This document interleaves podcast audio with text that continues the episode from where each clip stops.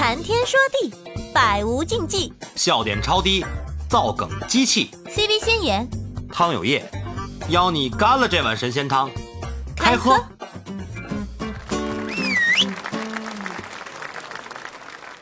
我就说的最简单点，二零一五年时候，那时候海外还刚刚在研究那个 Black Chain 和那个呃那个 Bitcoin 的时候，大家就说，哎，你去做啊，你去做啊。但是问题是，我知道，特别是在国内，很多他已经开始变性了，你知道吧？就有一种像传销的这种方式，我觉得这种风险啊是很大的。我说，如果我现在手里有钱，我最多搞三个月我就撤了。但是嗯你这个还要弄，我我我我这几年我看着我几个兄弟啊，是怎么通过这种虚拟货币膨胀之后如何衰败的，真的是看在眼里。就是从他赚了钱之后买房生孩结婚，然后买了国外都买了几套房，最后一股眼全都没了之后开始卖房了，而且你也知道为什么会产生这种情况？我就搞不懂这个东西，不是都已经到手了吗？然后为什么还会再出去呢？跟股市一样贪啊，你人总嗯想对多赚一点啊，人的欲望是不断的。就我我我昨天还是前天听了一句话，说爱因斯坦就说，嗯人人有两个，就是呃有两个很恐怖的，第一个是宇宙的无限到底有多大，宇宇宙无限大，但这一点呢还可以还可以控制，还有一个就是人类的愚蠢。和和贪嗯啊，这个东西贪婪，对，这好像是爱因斯坦说的哪一句话？那所以的话，人类的这种欲望，你达到一点的时候，你受不了。包括我周围有些朋友的这个，嗯，他在以前炒股炒得非常猛，我也在当地是经常被很多这个什么搞金融的，经常请我去吃饭喝酒，就是因为我每次能预测得到。但是比如说，谭总，你怎么预测这么准？这么怎么怎么每次你自己不去弄？我说我知道这个坑啊，我怕我是，因为你知道每个人摊起来的时候，你自己也很难控制控控制得了你自己。对一旦你去嗯摸上以后，嗯，真的搂不住了。就就好像对，就好像我我戒烟的时候啊，我以前特别喜欢抽烟，我戒烟我不能跟抽烟的朋友在一起，我现在就算戒掉，我偶尔看到朋友抽烟，我也想抽，所以说我还是馋是吗？还是馋，就就就就就就就是这样子的。就你看人家赚钱还在涨，你你也想去弄，但是这是对创业者来说是最大的风险的，因为你明明知道，但是你觉得，哎，我我再赌一把，我再赌一把，但可能有时候收不住手的时候，真的就没了。对，所以的话，我就是对某些东西我就知道，我虽然我知道，我就不去做。比如说公司的每次的汇率啊，外汇的汇率，基本上都是所有合伙人都会开个会问我说，泽栋，你这个通过你最近的这个一些综合的信息分析，你觉得最近会涨还是跌？我觉得肯定会涨。啊，然后通过各个方面国际形势，一些一些，因为我有一个 app，然后 app 里面有很多相关汇率的一些新闻，然后或者是一些主流的，它可能会就是每是每次一个集中，然后我们大概看一下，可能会预测，但是我们预测不了多少，只是说可能在短期当中可能会有一些浮动的上扬或者下跌，基本上还是能够大概通过经验还是可以判断的，但是通过对大势的一些分析哈，对对介入。但是但是你要我去做炒汇率，算算了吧，我还是做点实体，我靠谱。还是稳稳当当的啊，还是稳稳当当的，因为因为我因为我从小我我的我从我外婆那一辈，就是真的是在长沙以前是真的是亲戚当中真的是跟这种省委这种这关系太好了的，我看着他们怎么捧上天，怎么搞房地产，怎么被踩下来的，怎么后来去坐牢的，这个我看他看他起高楼，看他楼塌了啊！真的是这样子的，就是人膨胀之后，真的就不知道你自己是谁了，然后就对，开始你还落一步，眼看他起高楼，眼看他见宾客，眼看他楼塌了。对啊，对啊 伊卡洛斯怎么又换头像了？老易，老一还挺帅，我的天，什么情况？让我来放大看一眼。看眼里拔不出来了啊！别瞎看。哎呀，还挺帅的，是这两个小辫儿怎么又换造型了？这之前那个脏辫儿也挺好的，现在怎么变小辫儿了？所双双双马尾东东，嗯那不那不有一句话忘了谁说的了？说这个万丈深渊终有底，唯有人心不可量嘛。这嗯，个贪是每个人都有的，每个人心里的原罪，这都是。对，就所以我最后一句叫“人间正道是沧桑对，真的，我觉得还在做正道，但是嗯但真的是，做正道，但是来世的时候，你压得住吗，同志？我我觉得不是每对个人对对对对压得住的。，每个人都有这个心里的这个小小那什么，对，小贪不是念，问题是钱他往你脸上砸的 时候你 砸我吧！我的天，我我拒绝不了，是不是？就是说，当钱往你脸上砸的时候，然后你就你你是接受对吧？一开始接受，学想自己想说，哎呀，就这点够了。创业一定要相信，不会平白无故，谁会给你送钱？谁会从天上掉馅饼？这一点真的，大家千万不要去投机取巧。我觉得创业的人一旦投机取巧啊，这种、嗯我不说他失败的成功率有多高多低，但是有一点真的不利于你长期的发展，特别是一旦失败之后，你嗯可能就会把这东西进行一个转移，而不是考虑到是自我的问题。”。其实有些东西的话，是最最重要的是这样，你老汤，包括像老谭，包括像仙爷，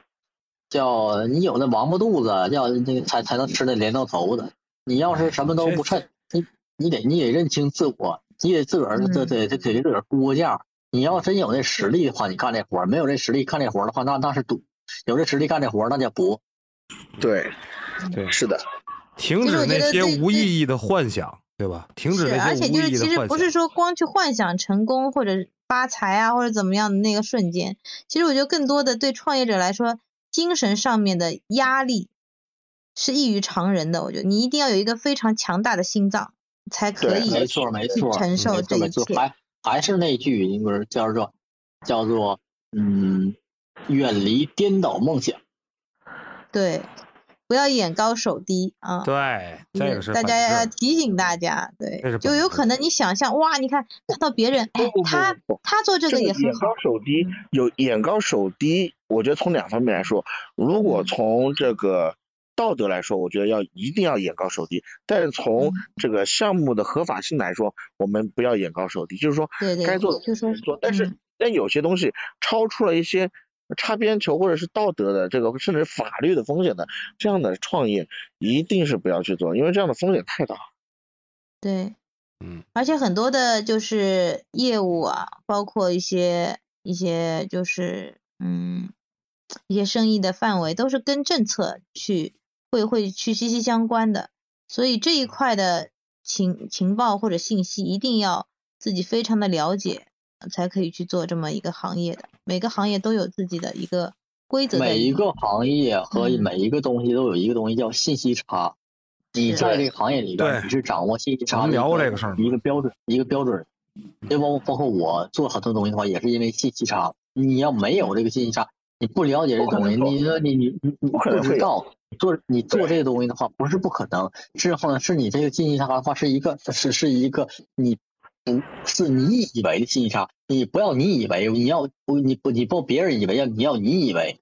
你只有你以为这个东西的话是对的，你才能做这个东西。如果你不做这个东西的话，你你是永远不知道这个东西是是怎么回事儿的。当你经受过这个东西，做完做完这一圈儿之后，你才知道这个是什么样。而且你要知道是自己做这个东西所所付所需要付出的代价。对，要抓住一个，要抓住一个点，真正踏踏实实的走这进去，走自个儿不不，自个儿自个儿是什么个情况？不，自个儿是什么个情况？你自个儿心里边也得有个逼数。你说啥意思？你就是说，你你这个东西的话，呃，你如果你有家底，你知道这东西，比如猜猜对了，猜 yes or no，你有两只手，一只手，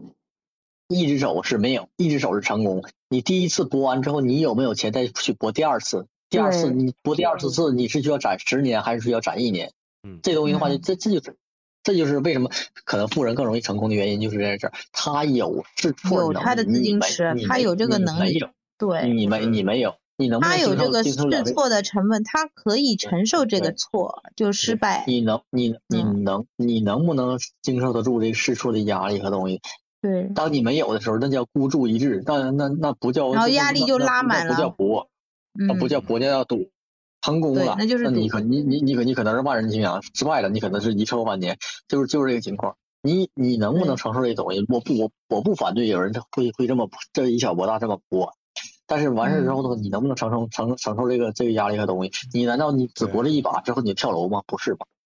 是，还有很多就是现在我发现好多人就是看别人都觉得好，哎呀，哎你看他他开那个现在供应链很流行啊，现在那个什么呃之前有一个什么链来着的，那个叫什么链来着？谭谭老师脑子是个好东西，其实这脑子是个好东西，可惜有些人没有。中国人最大的这这就很多人最大的问题不在于说是这个啊区块链什么的。你看现在流行区块链，哎我们做那个什么，最重最重要的东西，其实最重要的东嗯西是没有这些人他不会不会独立思考，就是要从众效应，别人呃从从众容易挣钱，他们就搞这个东西。对，其实看到别人挣钱了，嗯，不是，还有一点，就是因为现在很多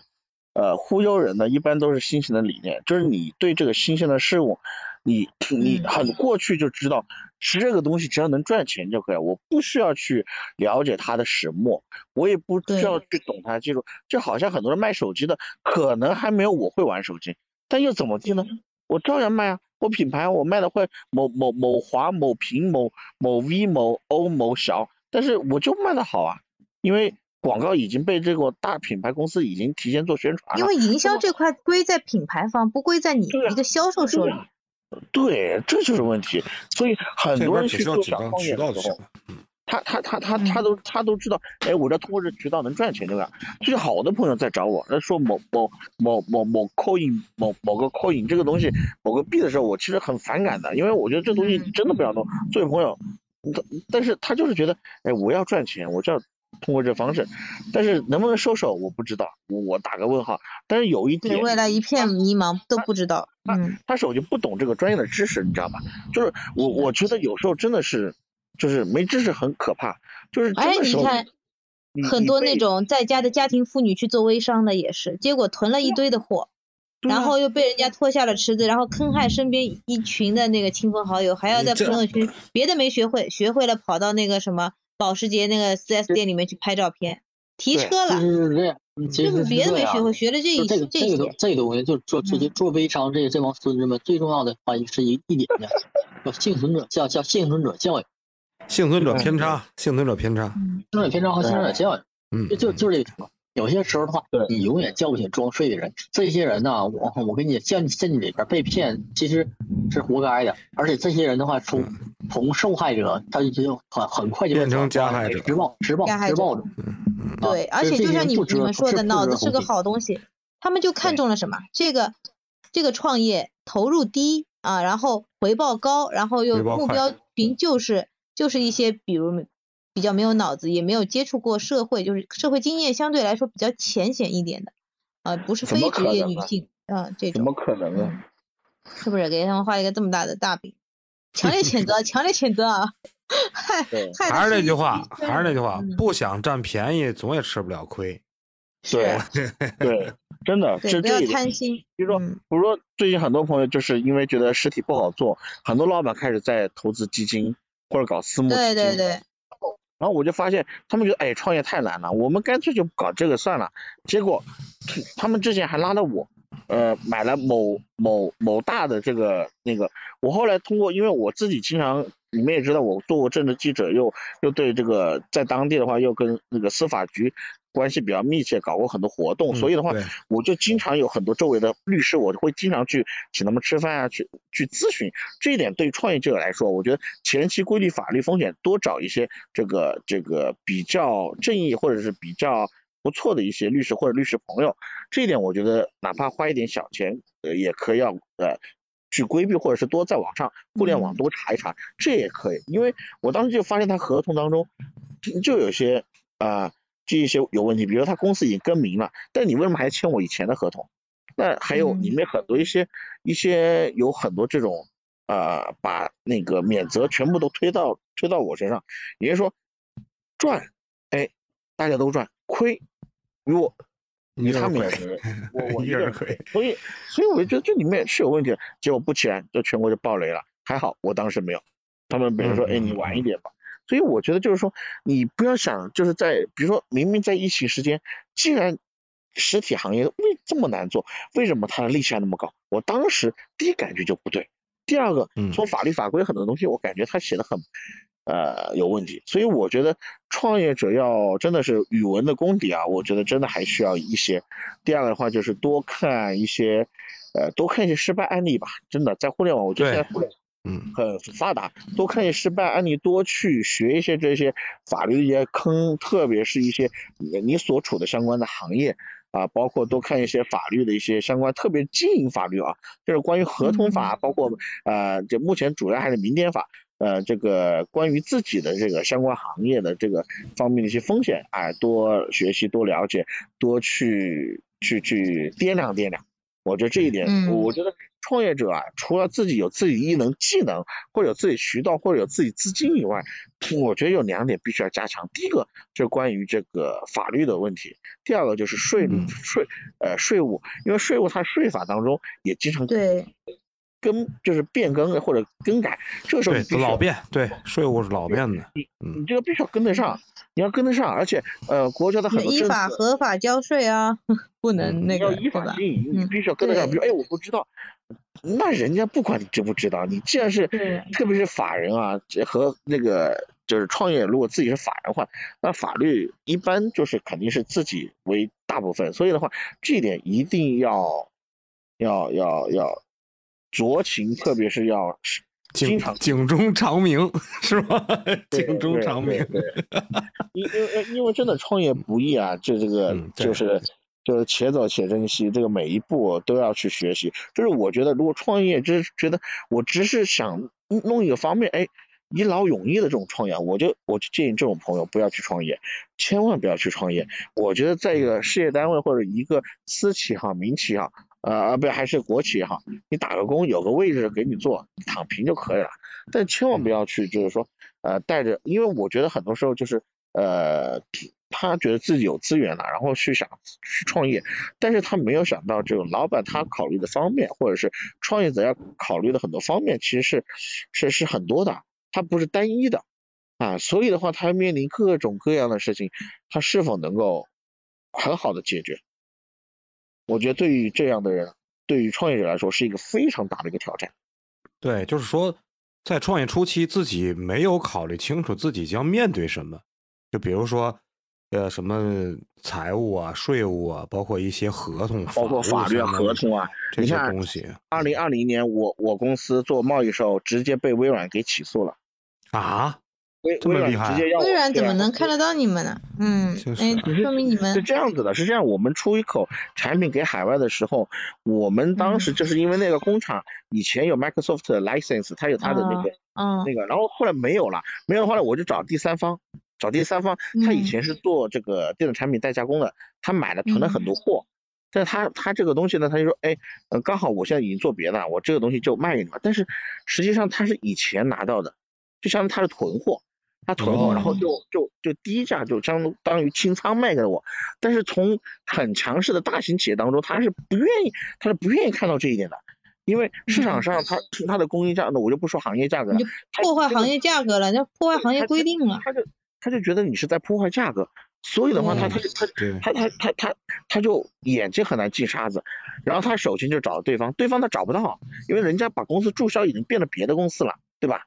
人家找不到了，结果就找我们。我们虽然跟他有合法的这个呃这个合同，我们有合法的一切的呃流水公章，这一切都看看似合法，但是他说如果中国我弄不赢你，那你的产品是卖到韩韩国的，那我在韩国起诉，结果韩国那边呢又找到了韩国说，然后韩国又开始找我们麻烦，然后我们又开始长达呃两个月的这样的啊、最后我们还是用经济的手段妥协了，就是我们嗯承诺永远不在第三方购买，永远只在你们这里购买。哎呦，这是无妄之灾呀、真的是谁能想得到？你说，呃，按照法律来说，我们至少要罚两千万，但是我们公司的账都没这么多。那那真的挺惨的，就一下子压力就觉得拉满了呀，这个。嗯，我我我那我那一段时间我头发白了很多啊，我白了很多，嗯所以的话就是因为这个比较焦虑嘛，然后我也觉得哎呀，从来没考虑到这种问题，因为比如说大家买囤货很正常，对不对？是不是？嗯对对对价儿便宜嘛，对，便宜嘛，反正是吧，能能用就行了啊，而且人家也合法合规的，所有资料都没问题，合同也没问题啊。人家那微软那个一个一一个合同，天呐，跟着咱们高考复习的那个那个那个那个那个那个题库一样那么厚，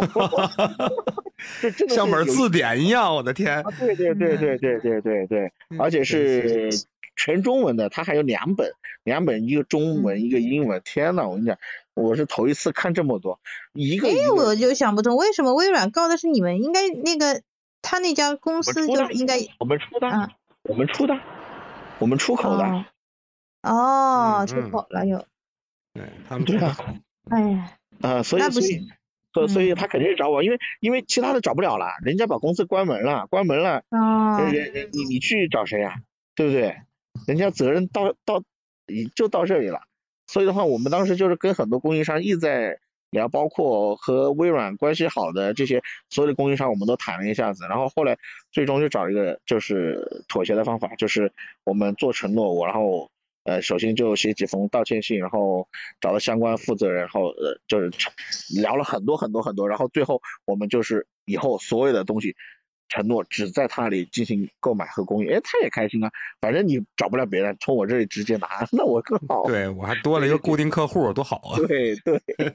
他就多了固定客户啊，皆大欢喜了。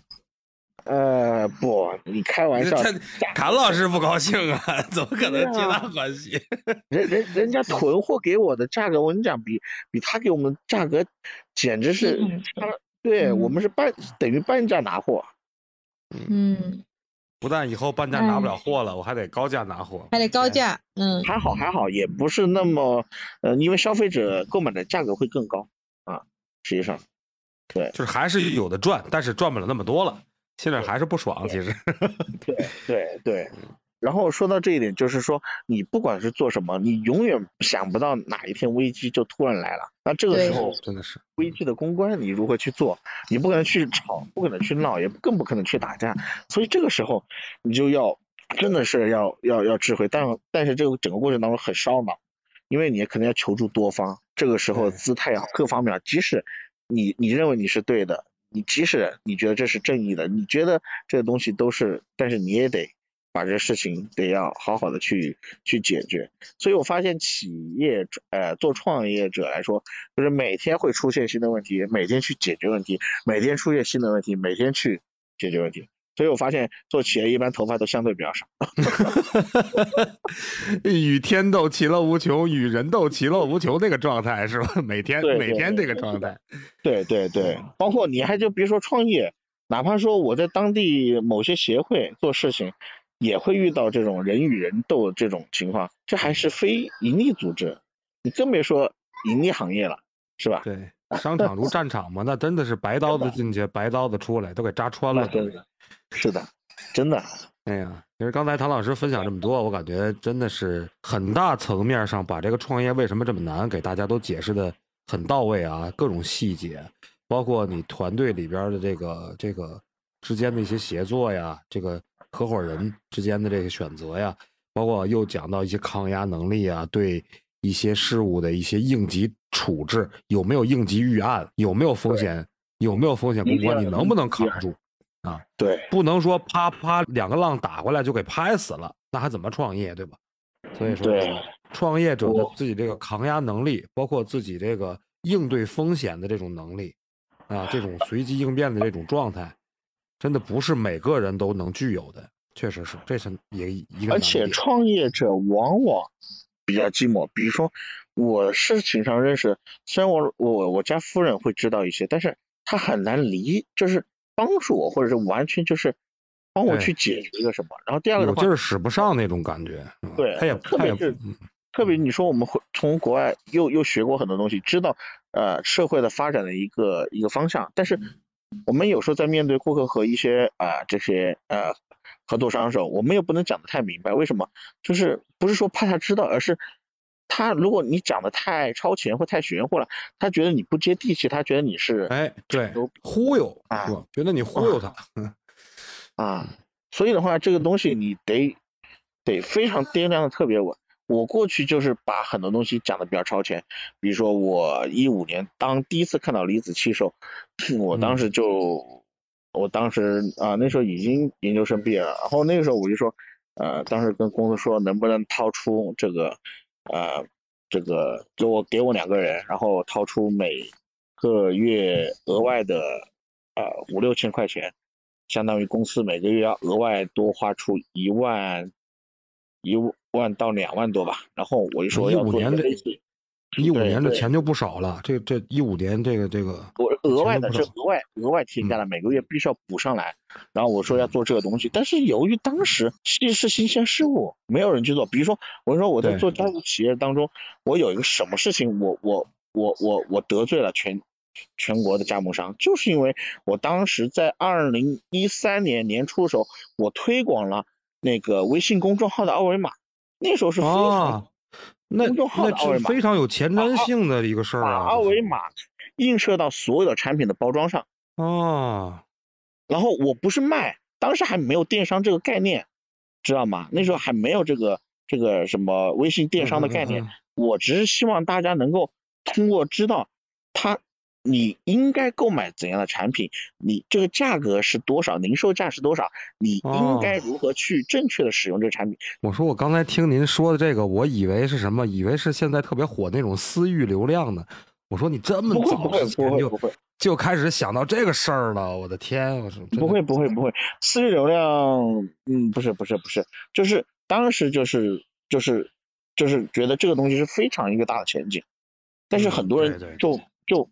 就就没有就很就不理解，你知道吧？你是忽悠我吗？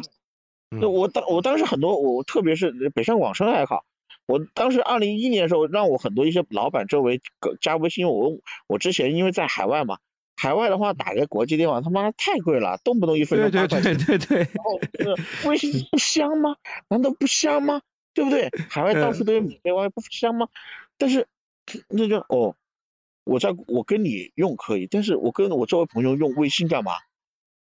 对对，都是打电话。那我我我打电话都不不香吗？我我我我我我我我发短信发彩信不香吗？中国移动每个月还送我那么多短信包，我难道不用吗？对，就是当时的一个状态啊，就当时那个时代状态就是那么个状态。微信不不普及嘛，确实对他们觉得微信一点都不香，更说我通过微信，我告诉了让消费者他在地方销售的时候，他知道公司的一些技术，公司的一些呃呃呃前瞻性和公司的很多东西，但这东西也破坏了啊、经销商特别是省代的这种东西，他不希望对对对，在我的地盘都是有你的东西，他觉得在我这里有我说了算。比如说广东广广东省当时的价格就比湖南的价格高了两倍，因为它的消费比较高。但是我们不管是，但是由于它消费能力高，而且我们就觉得应该全国统一价，但他就觉得不，我就是应该要多卖。他甚至是把我们的价格全部抠掉，就是全部划掉或者重新贴上。明白啊，就是。就是这样的情况。所以你你即使有前瞻性，你即使有前瞻性，你还考虑到这个前瞻性是否被大家所认知？如果认知不了，怎么办？怎么办？人家把这价一抠，只要当地物价部门同意，那人家这钱就赚揣在兜里了。那我凭什么要听你的定价呀？对不对？对确实还要结合这个实际的一些情况去处理这个问题。是的，嗯，真的是啊，咱咱们说啊，还得是实践出真知，真的是经历了这么多，你你切实经历这么多，你才能聊出这么多东西啊！我这听的，真的听的我是真的插不上话，就是一直是在这种吸收知识的这种状态，真的，我我觉得今天我是爱收收折腾的人。很很大的那个什么，很大的受益啊，就非常受益。今天听您去聊聊这件事儿啊，包括刚才您说在那么早之前，我说你就把二维码印上了，那你想想就，我就一下子就想到这私域流量的事儿。如果当时说真的是有这种前瞻性，那那这些经销商的这这个所及之处，全部都变成您的粉丝群体了，全在这儿您这儿直购了，我们我们当时都想这么去做，经销商反对，那特别是爽死了，我的天！他没有他我特别大，因为那个时候有一个最大的问题，因为我们呃除了广东省市场以外，当时在四川的市场也非常大，但是有一个问题啊，他们的这个对科技的一个普及性相对落后，特别是这个在医疗比较欠缺的地方，我们反而卖得好。所以的话，就哦是、就是这种情况的话，我们就是很难改变他们。比如说以前我们就要搞会员制啊，零几年就要搞会员制，他们他们觉得哎，搞会员制干嘛？我还买台电脑，我还加个那个呃拨号上网。哎嗯嗯呦，太麻烦喽！我就赚了嗯几、赚了几个钱嘛。啊，对对对，嗯他没有那种消费习惯，他也没有那种相对啊，相对成批量的那种需求，就成系统的需求，他没有那需求，对主要是也是。他说我搞支笔谢谢不就完了吗？啊，对对对对对，他没需求。对，他就觉得哎，这个干嘛？好，后来好不容易这个央视搞活动，有了那个呃春晚之后啊，嗯大家搞红包啊，长辈们为了抢点红包啊，那个大家都开始装微信了。而装了微信之后，呃，大家更加不愿意用这个系统，为什么？我觉得顾客都在我手中，我不想给公司，就是这样子的。嗯嗯，对，确实是。所以，所以你即使有前瞻性，你要考虑到是否能够带领着大家。所以这个，而且如果你自己一厢情愿，如果自己创业还好，如果你是说呃在公司的一个体系当中出来搞一个单独的项目，这种啊、呃、一种类似于创业的这种做法，其实你要考虑到这个两者之间的一个综合性。第一个是自己的想法，第二个是嗯公司给你的想法。就是或者说投资公司给你的想法，比如说我很多朋友这个呃，二零二零零九年的时候，我朋友就创业那个 IOT，就是 Internet 呃 Internet of Things 的这样的一个一个花盆，就是智能花盆。然后嗯他一直到二零二零一三年啊啊，一直到二零一五年这一段时间，他都非常痛苦，因为他把自己家的地房全都卖了，可以说把股孤注东三代一掷了的所有的孤注一掷。但是他因为团队比较厉害啊，而且又是当时韩国最牛逼的一个大学，工科大学叫汉阳大学，然后还有又地方政府的投入啊等等，后来招招投资者，找那个 venture capital，就或者是找那个那种私募融资，然后呃一直是每天是呕心沥血在做啊，即使这个在这个当地啊或者他们的国家宣传做得非常好了，但是产品也做得非常棒啊，但是由于没有批量生产，价格一直压不下来，因为没有资金，所以做不到跟很供应商能够谈谈判，把这个整个的产业链把它成本给压下来，所以都要钱。嗯嗯所以他去了日本，去了呃那个佛罗里达，也去了那个呃 L A，也就是那个 Los Angeles，，嗯嗯。也去了呃中国的香港，也去了那个中国的台北，然后呃也去了上海和北京，最终在香港和日本拿到了融资，结嗯，果真不容易哈，跑了这么多地儿啊，真的不容易。对对，啊，呃，他为了这个，他老他跟他女朋友那个这个，因为他女朋友在美国嘛，然后也是长距离恋爱，最后都分手了。我的啊天哪，这个很多年真的是把这身家性命都喝在这个项目上了，全情投入哈。但是他后来很不很很很幸运啊，他也很聪明，就是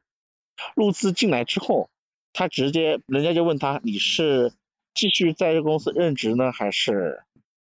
啊、就是退出啊？嗯嗯，他说那我全部转让所有的股份和技术，全部给你们，我我哦要，休息。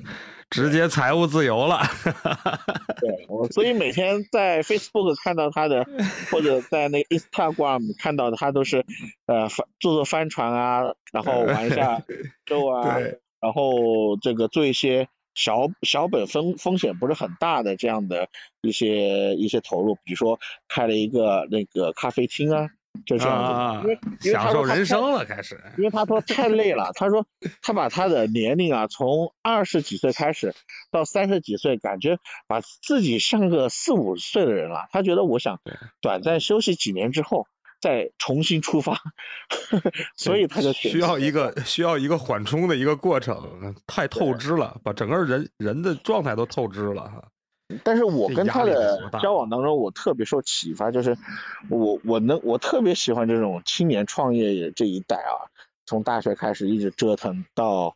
呃这个成家，然后啊、呃所以他们我们经常会经常就会去交流。其实我们交流主要还是说企业家精神。所以创业者的话，我建议啊，心理强大以外，除了知识、法律以及呃这个财务各方面需要提升提高起来以外，还需要有一些这是个比较正能量的一些企业家朋友，即使不是同一个行业，能够相互在精神上进行扶持，然后能够呃比如说多看一些关于什么叫企业家精神的一些书，因为嗯做这个企业的话，其实每天面临着各种各样的凡事，心理其实压力很大，真的。就像你刚刚开始刚进咱们直播间的时候去说说大家坐在一起一个沙龙的形式，然后就也不聊什么相关的一些这个这个一些东西，就就吐槽，然后每个人把自己行业的一些东西去聊一聊，吐槽一下是的，然后这个是的，也是一个疏疏解吧，也是一个压力的一个疏解那那种状态。你同时还要除了放掉以外，你还得补啊，就是你每对天对对对对，就跟人生一样，你吃的东西得得得排掉排掉废物之后，你还得吸收新的养分。这个时候我就觉得起，做创业者一定要多读书。第一个，作为嗯中国，我觉得多读的就是就是除了这个呃日常要看的一些新闻啊、呃一些呃最新资讯以外，特别是关于自己行业相关的以外，我觉得还要关注这个呃你自己行业的一些知识以外啊，就是还要补充一个就是你的这个企业家精神。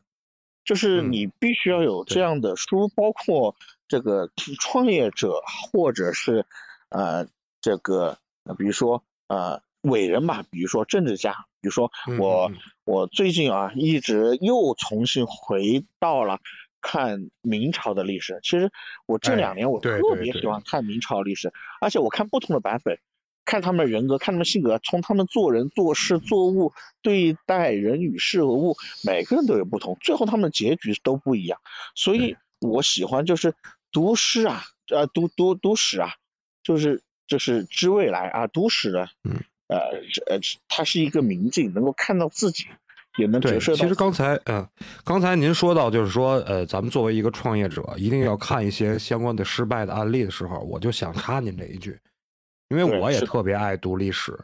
就是说，咱们以铜为镜可以正衣冠，以史为镜可以知兴衰，啊，以人为镜可以知得失嘛，对吧？对这个东西真的是，就是看历史，就看一些失失败的案例，你就知道它是为什么啊由盛转衰，由就由衰变强，这个兴替的这么一个过程。这其实就是你每个朝代的兴衰，其实都可以把它看成一个企业的兴衰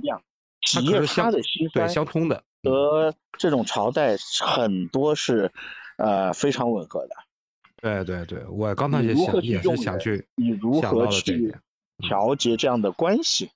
对，啊包括跟外边外边各种势力之间的博弈，对吧？不就相当于自己的企业跟外边的一些其他企业相关的一些博弈嘛，对吧？对，非常对。嗯，然后自己手里的大臣，那不就是自己的左膀右背那些创业团队那些人，对，啊他们的一些想法，你怎么去权衡因为因？为现在创业我觉得更难了，为什么？除了环境啊、资金啊各个方面的水涨船高以外，我觉得还有一点非常重要，就是现在的年轻人的员工就业，他对钱是一方面，在他还没有这个成家立业之前，他可能对钱还没有，特别是应届毕业生，他对钱还没那么在乎，但是他对一个在公司能否找到自我的认可感和这个呃觉得有希望啊，嗯能带来嗯给他希望有远瞻性，这一点还有就是认可感、价值观认可感。如果这个嗯没有很好的跟年轻人啊进行沟通的话，或或者是跟他搭不上话来，我觉得可能会啊、呃影响，因为我觉得发现现在很多企业对啊零零后啊，特别是零零后、九零后都很成熟了，而零零后的话，呃，这个真的是我感觉，嗯，这个需要点这个心思去了解一下嗯他们的想法。长期处于那种哎，咦，哥不爽，哥就不伺候了，想想把老板给炒了那种感 那种状态，长期有这种状态。嗯，经常听别人说。哎，三哥来了，三哥，我说你你想创业吗？我我我刚才那个，刚才先言问我说你你创业吗？我说我我这人挺怂的，因为我刚才包括跟谭老师，我们那一直在探讨这个创业，创业人就是创业的人需要具备哪些基本素质？因为咱们去聊创业难嘛，其实为什么显得难呢？就是很多人他可能说在需要具备的这些素质上有欠缺，或者说他没有选择一个好的一个呃这么一条赛道吧，然后造成了很多的问题。我是没想好，因为什么？那这么多年在国企，本身也是，嗯，这扛风险的能力也差吧。我是，那你说谁不愿意挣钱呢？对吧？那都看别人创业挣钱，我也想挣钱，但是说现在对自己这个创业的这个最终能达到的效果，心里没有一个正确的评估，所以一直都没敢动手，是这么个状态。但是先言也说了，说我们现在做播客也算是创业。我我感觉小成本的创业属于副业，对小成本创业确实是，做播客也是一种创业嘛，它需要也你也需要去琢磨里边这些门道嘛，对吧？你怎么播才能让粉丝更愿意听，是吧？怎么跟嘉宾互动才能让才能让嘉宾能喜欢咱们这个氛围？那三哥，你你你的想法呢？你你怎么？嗯，创业了没有？我这我这我哪是创业？我待业啊！哎，不是这么说啊。那马云当时是不是是那个谁说？是说说马云还是说谁？当时也不是说待业的状态才去创的业嘛，对吧？对，这是一个很好的一个契机啊，是不是？哎，说说说到这里啊，我我想插一下，你们还记得当当网当年吗？因为我当时用当当网，当当网 CEO 说，我都这么成功了。你还说，啊，人家阿里巴巴怎么样？那这阿里巴巴到处在借钱嘛，呃，当时没钱，对，但是有个小伙计北呃那个北京清华大学的，他就我非常看好他这样的商业模式，因为他这种模式是解决社会的怎样怎样的问题。那然后那个当当网的 CEO 就特别不爽，我都这么成功了，我都这么厉害了，对，当时他真的是中国全就是排名第一的。对啊，当当你还说，你说他还能怎么样？是不是？啊，你你你这个简直，你看从从从实际出发，你说谁能够超过我？结果，嗯哼，哎，嗯哼，我不说，嗯哼，青史留名了。结果人家，话不要说太满，嗯，话不要说太满。对对对，当时，哎，这就完了？让我喝口水缓缓啊！我还没聊够呢。行，明天啊。咱们接着奏乐，接着舞。喜欢就点订阅，也可关注主播哦。到我们的直播间和我们互动连麦，你的声音很可能会出现在我们的下一集。